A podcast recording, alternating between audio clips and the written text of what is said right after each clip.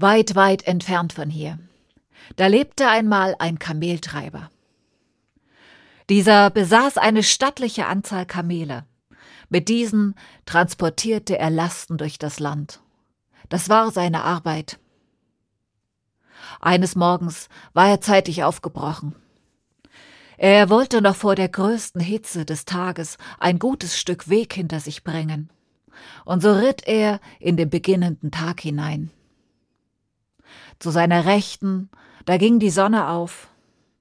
Zu seiner Linken aber, da lag eine kleine Stadt. Der Kameltreiber ritt am Rande der Stadt entlang. Und er sah, wie die Stadt zum Leben erwachte. Erster Rauch kringelte sich aus den Schornsteinen empor. Stimmen erklangen. Die Mütter weckten ihre Kinder oder umgekehrt. Und die alten Männer traten vor die Haustür, um dort den ersten Kaffee des Tages zu trinken. Es war ein schönes, ein friedliches Bild. Der Kameltreiber ritt am Rande eines Obstgartens entlang. Er schaute in den Garten hinein und sah dort lauter Pfirsichbäume stehen, einen neben dem anderen. Die Pfirsiche waren gerade reif, rund, prall und saftig hingen sie an den Ästen, und ihr Duft lag in der Luft.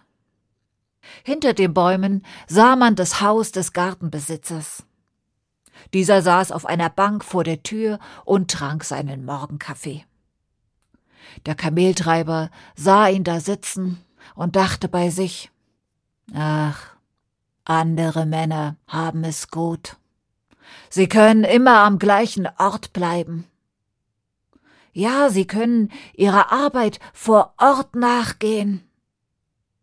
Sie können Bäume pflanzen und diesen beim Wachsen und Blühen und Früchte tragen zuschauen. Sie sind auch ständig umgeben von ihrer liebenden Ehefrau und von ihren Kindern. Ich dagegen. Ständig bin ich unterwegs. Nie weiß ich, wo ich die nächste Nacht schlafen werde. Ach, andere Männer haben es gut. Der Obstgartenbesitzer aber, der saß da vor seinem Haus und er sah vor der rotglühend aufgehenden Sonne den Kameltreiber entlang reiten. Die Kamele, die schritten majestätisch voran. Auf dem vordersten, auf dem stärksten, auf dem Leitkamel saß der Kameltreiber selbst. Er hatte ein blaues Tuch um den Kopf geschlungen, und er sah verwegen aus. Und der Obstgartenbesitzer, der dachte bei sich Ach, andere Männer haben es gut. Ha, dieser Mann zum Beispiel. Ständig ist er unterwegs. Nie weiß er, wo er die nächste Nacht schlafen wird.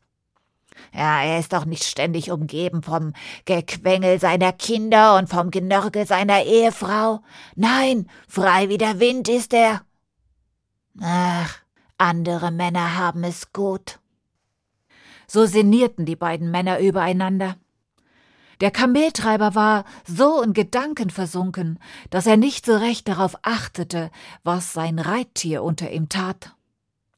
Dieses aber roch den Duft der reifen Pfirsiche. Im Vorübergehen reckte es den Hals, und es riss einen der Pfirsiche vom Baum und fraß ihn. Der Kameltreiber gab nichts drauf. Was bitte war schon ein Pfirsich? Aber der Obstgartenbesitzer hatte das Ganze gesehen. Und ihn überkam großer Zorn. Schließlich war es sein Pfirsich. Er sprang auf, er schaute sich um, da lag ein Stein, und ohne nachzudenken hob er den Stein auf und warf. Der Stein flog, er traf das Kamel am Kopf. Dieses hielt abrupt in der Bewegung inne, stand kurz ganz starr, dann brach's zusammen. Oh, der Kameltreiber konnte gerade noch abspringen. Fassungslos sah er zu, wie sein Liebstes, sein Bestes, sein Stärkstes, sein schönstes Kamel vor seinen Augen starb. Und auch in ihm stieg großer Zorn empor. Ohne nachzudenken, bückte er sich nach dem Stein, welcher sein Kamel getötet hatte, und er warf ihn zurück. Der Stein flog. Er traf den Gartenbesitzer am Kopf Kurz stand der Mann ganz starr, dann brach er zusammen und war tot. Der Kameltreiber erschrak. Was habe ich getan? Ach, das wollte ich nicht. Ich habe einen, einen Menschen getötet. Oh, was tue ich bloß? Das wird mir, das wird mir keiner verzeihen. Ein, ein totes Kamel ist eine Sache. Ein toter Mann ist etwas ganz anderes. Ich, ich muss hier verschwinden. Weinend durchschnitt er die Leine, welche sein totes Kamel mit den übrigen verband. Er ließ das tote Tier liegen und begann sich mit seinen anderen Kamelen von der Stadt zu entfernen. Aber ihr wisst, wie das ist in kleinen Städten. Einer schaut immer aus dem Fenster. Und so war es auch hier. Ein Nachbar hatte alles gesehen und kam jetzt vor die Tür gerannt. Haltet ihn! Er ist ein Mörder! Er will fliehen! Haltet ihn auf! Haltet ihn! Die erwachsenen Söhne des Getöteten kamen vor die Haustür gerannt. Und was sahen sie? Sie sahen ihren Vater tot am Boden liegen und den Kameltreiber davon eilen. Eilig setzten sie ihm nach. Sie erreichten ihn, sie überwältigten ihn und drückten ihn zu Boden. Du Mörder! Du hast unseren Vater getötet. Dafür wirst du sterben. Das versprechen wir dir. Dem Kameltreiber liefen die Tränen über die Wangen. Ich habe es nicht mit Absicht getan. Ihr müsst mir glauben. Euer Vater tötete mein Liebstes, mein bestes Kamel, und im Zorn warf ich den Stein zurück. Ich, ich traf euren Vater am Kopf. Er war sofort tot. Es tut mir so leid. Das wollte ich nicht. Bitte glaubt mir. Ich, ich bin bereit, Blutgeld zu zahlen. Ich gebe euch alles, alles, was ihr wollt, all meine Kamele, all meine Ersparnisse. Bitte, bitte verzeiht mir. Die beiden Brüder aber schüttelten grimmig die Köpfe. Wir wollen nicht dein Geld, wir wollen dein Blut. Nun war es in dieser Stadt keinem gestattet, einen anderen einfach so hinzurichten. Deshalb packten die Brüder den Kameltreiber rechts und links und sie zerrten ihn durch die Straßen zum Hause des Richters. Sie mussten bis ans andere Ende der Stadt. Auf dem Weg dorthin schlossen sich ihnen immer mehr Menschen an, und die Leute erzählten einander, was geschehen war. Sie begannen zu rufen Mörder. Richtet ihn hin. Jawohl, er ist ein Fremder. Er kommt in unsere Stadt und tötet einen unserer Männer. Sterben soll der Fremde. Richtet ihn hin. Die brüllende Menschenmenge erreichte den Platz vor dem Hause des Richters. Der Richter hörte den Lärm und trat vor seine Tür. Ruhe. Was geht hier vor sich? Die beiden Brüder, die Söhne des Getöteten, zerrten den Kameltreiber nach vorn. Richter, dieser Mann hat unseren Vater umgebracht, und wir verlangen dafür seinen Tod, und zwar heute noch. Der Richter wandte sich an den Kameltreiber. Hörst du, was man dir vorwirft? Was hast du dazu zu sagen? Noch immer weinend schüttelte der Kameltreiber den Kopf. Ich schwöre euch, Richter, es war ein Unfall. Ich wollte den Vater dieser Männer nicht töten. Ich warf den Stein zurück, welcher mein Kamel getroffen hatte. Ich traf den Mann am Kopf und er starb, aber das wollte ich nicht. Ihr müsst mir glauben. Ich bin schuldig und ich bin bereit, Blutgeld zu zahlen. Ich bitte um Vergebung. Es war keine Absicht. Der Richter schwieg eine Weile. Dann schaute er die Brüder an. Akzeptiert ihr das Blutgeld dieses Mannes? Die Brüder wechselten einen Blick. Dann schüttelten sie die Köpfe. Wir wollen kein Geld. Wir wollen sein Leben. Bedauernd zuckte der Richter die Schultern. Du hörst es, Kameltreiber. Diese Männer akzeptieren deine Entschuldigung und dein Blutgeld nicht. Also musst du sterben. Es tut mir leid. Dir bleibt nicht viel Zeit. Kniehe vor diesem Holzblock nieder und komm ins Reine mit deinem Schöpfer. Henker! Und der Henker kam.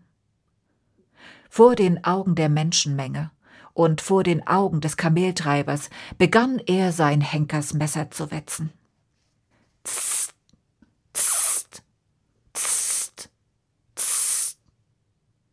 Dem Kameltreiber war speiübel. Zitternd kniete er vor dem fleckigen Holzblock nieder. Er faltete die Hände, schloss die Augen und sprach mit seinem Schöpfer. Als der Henker aufhörte, sein Messer zu wetzen, öffnete der Kameltreiber die Augen und schaute den Richter an. Ein zum Tode verurteilter hat doch einen letzten Wunsch frei. Ist es nicht so? Der Richter nickte. Was wünschst du dir? Flehend schaute der Kameltreiber in die Runde. Als ich hier gerade mit meinem Schöpfer sprach, wurde mir klar, dass ich noch etwas überaus Wichtiges zu erledigen habe, bevor ich sterbe. Ich brauche dafür drei Tage. Bitte gewährt mir drei Tage, um meine Dinge zu ordnen. Lasst mich gehen. Wenn ich alles geregelt habe, bin ich bereit zu sterben, das verspreche ich. Ungläubig schüttelte der Richter den Kopf. Ich soll dich gehen lassen? Du versprichst in drei Tagen zurück zu sein? Höre, du, du bist ein Fremder, ich kenne dich nicht. Warum sollte ich dir glauben? Der Kameltreiber hob die Hände. Weil ich es sage, Richter. Eine Weile dachte der Richter nach. Dann erwiderte er Hör zu, steh auf. Wenn in dieser Menschenmenge irgendeiner bereit ist, für dich zu bürgen und deinen Platz hier einzunehmen, lasse ich dich ziehen. Steh auf, steh auf und frage die Leute. Bebend erhob sich der Kameltreiber. Er wandte sich an die Menschen auf dem Platz. Ihr, ihr guten Leute, ihr habt es gehört. Ich habe etwas sehr Wichtiges zu erledigen, bevor ich sterbe. Es liegt mir so am Herzen. Bitte, kann einer von euch meinen Platz hier bis zu meiner Rückkehr einnehmen? Ich gebe mein Ehrenwort. In drei Tagen bin ich wieder hier und bereit zu sterben. Bitte, bitte, helft mir. Die Leute stießen sich an. Sie schlugen sich gegenseitig auf die Schultern. Sie begannen zu johlen und zu pfeifen. Hast du das gehört? Oh, er wird zurückkehren. Oh, Ehrenwort, ein Mörder-Ehrenwort. Wir sollen ihm glauben, denkt er, er ist dumm, er ist ein Fremder. Hey, würdest du zurückkommen, um zu sterben? Ich nicht. Glaubt ihm nicht. Nein, er ist ein Fremder, ein Mörder. Ja, richtet ihn hin. Jetzt gleich, er ist ein Mörder. Die Rufe wurden immer lauter, und der Kameltreiber sank in sich zusammen. Da drängte sich plötzlich ganz von hinten ein sehr alter, kleiner, dürrer Mann durch die Menschenmenge. Er musste seine Ellenbogen benutzen, um nach vorn zu kommen. Die Leute versuchten ihn aufzuhalten. Hey, Alter, lass den Blödsinn! Aber der alte Mann drängelte sich durch bis vor den Richter. Ich bin bereit, den Platz dieses Mannes einzunehmen. Es wurde ganz still ringsherum. Der Richter nahm den alten Mann beiseite. Alter, hast du das Ganze richtig verstanden? Wenn du den Platz dieses Mannes einnimmst und dieser Mann in drei Tagen nicht zurück ist, musst du an seiner Stelle sterben. Ist dir das klar? Der Alte nickte. Ja, ja, ich bin alt, aber nicht dumm. Hier, ihr könnt mir die Hände und Füße binden. Und du, Kameltreiber, geh, geh und erledige, was du zu erledigen hast. Ich warte hier auf dich. Der Kameltreiber sprang auf. Er umarmte den Alten und rannte los. Er rannte zu einem seiner Kamele, sprang auf dessen Rücken und galoppierte davon. Alle blickten ihm nach, und nach kurzer Zeit, da sah man nur noch eine Staubwolke am Horizont. Dem alten Mann aber wurden Hände und Füße gebunden. Er setzte sich auf den Boden, lehnte sich an den fleckigen Holzblock und wartete. Der erste Tag verging und die erste Nacht. Der zweite Tag verging. Und auch die zweite Nacht. Der dritte Tag verging. Und auch die dritte Nacht. Als am Morgen des vierten Tages die Sonne aufging, waren die Bewohner der Stadt vor dem Hause des Richters versammelt. Alle wollten die Hinrichtung des Alten miterleben. Der Richter trat vor seine Tür. Er legte dem alten Mann die Hand auf die Schulter. Du hättest besser auf mich gehört. Er ist nicht zurückgekehrt. Du musst sterben. Knie vor diesem Holzblock nieder und komm ins Reine mit deinem Schöpfer. Henker! Der Henker kam.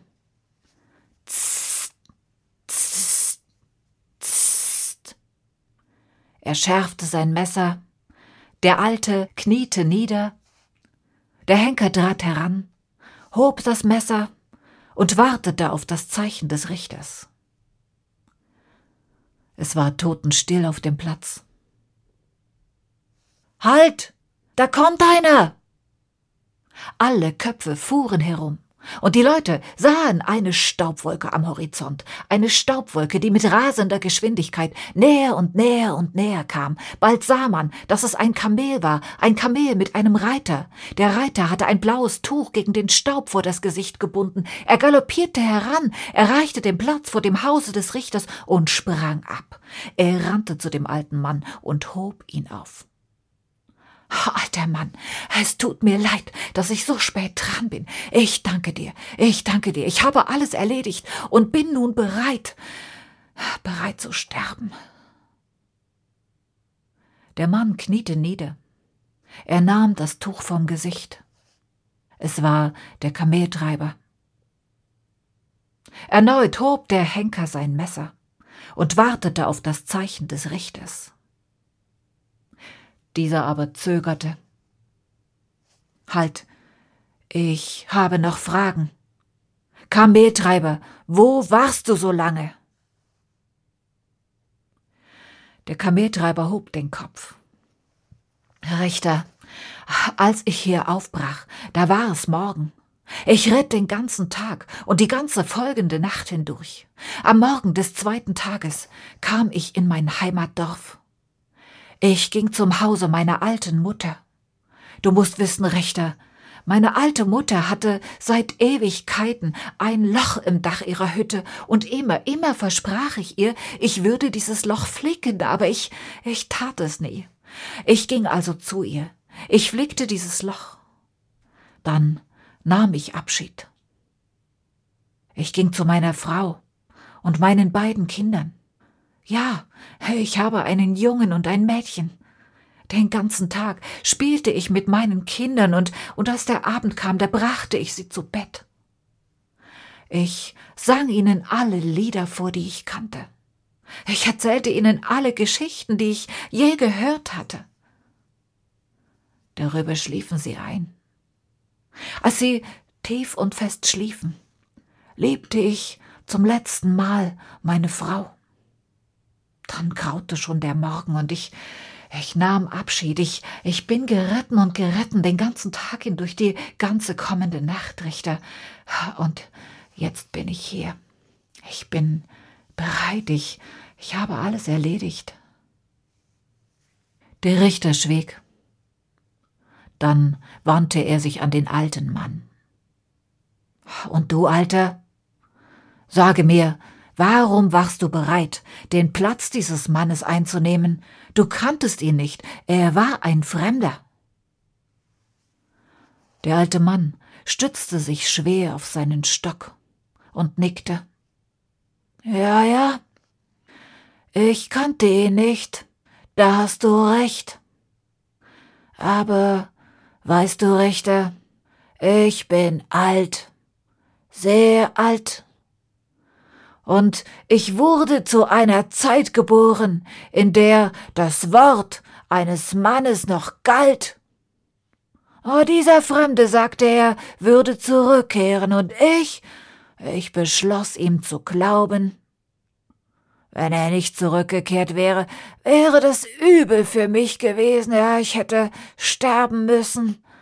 Aber weißt du, ich wäre lieber gestorben, als in einer Welt weiterzuleben, in der man einander nicht mehr glauben kann. Es war sehr still auf dem Platz geworden. Alle schwiegen. Die beiden Söhne des Getöteten standen in der ersten Reihe. Nachdem lange Zeit keiner etwas gesagt hatte, trat der Richter auf die beiden Brüder zu. Hört, ich bin Richter. Ich weiß alles über Gesetze und deren Vollzug. Ich habe jedoch im Laufe der Jahre gelernt, dass alle Gerechtigkeit ohne Barmherzigkeit nichts wert ist. Deshalb bitte ich euch, überdenkt eure Entscheidung, akzeptiert das Blutgeld dieses Mannes. Er hat euren Vater nicht mit Absicht getötet, ich glaube ihm. Die Brüder wechselten einen langen Blick. Dann nickten sie. Die Stimmung auf dem Platz war seltsam verwandelt. Einer begann zu klatschen, andere fielen ein, ja, alle begannen zu applaudieren und der Applaus wurde lauter und lauter und die Leute jubelten. Da hob der Richter die Hände und bat um Ruhe. Ich bitte euch, geht in eure Häuser und holt etwas zu essen Bringt es hierher. Ich werde hier auf dem Platz Getränke ausschenken lassen. Lasst uns miteinander essen und trinken. Es ist ein guter Tag dafür. Die Menschen rannten los, ja, sie liefen zu ihren Häusern, und kurze Zeit später kamen sie mit allerlei Speisen zurück. Auf dem Platz wurden Teppiche ausgerollt. Alle setzten sich nieder. Und die Leute aßen miteinander. Sie tranken miteinander und sie redeten miteinander. Sie redeten über das Leben und darüber, wie das Leben manchmal so spielt. Lust auf mehr? Von Freundschaft und Mut. Geschichten für Kinder. Der Podcast für Kinder und Familien auf hr2.de und in der ARD Audiothek.